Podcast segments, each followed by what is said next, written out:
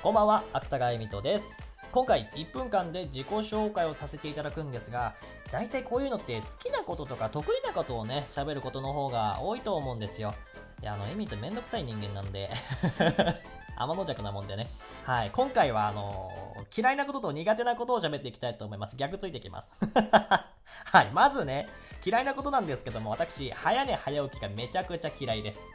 うん、なんか寝る時間もったいなく感じちゃう人間で、寝てる時間あったら他のことできるやん。例えばあのゲームをしたりとか、スプラトゥーンとかマイクラしてるんですけど、そういうのしたりとか、あとはこう、絵を描いてたりとかね。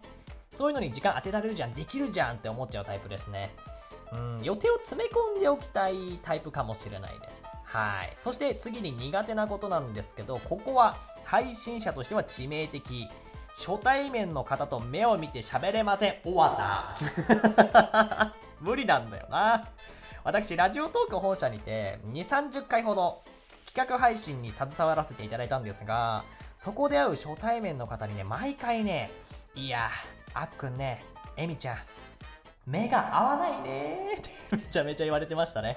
3回に1回ぐらい会うかなうんうんうん。なんでこんな合わないんだろうねって言われてまして、実はコミュ障だったりします。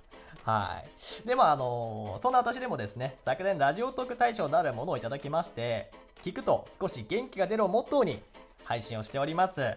こんなめんどくさそうなお前の配信、本当に元気出るのと思ったそこのあなたは、ぜひ確かめに来てください。いつでもお待ちしております。ご清聴ありがとうございました。ここまでの時間、1分42秒、オーバーです。すいませんでした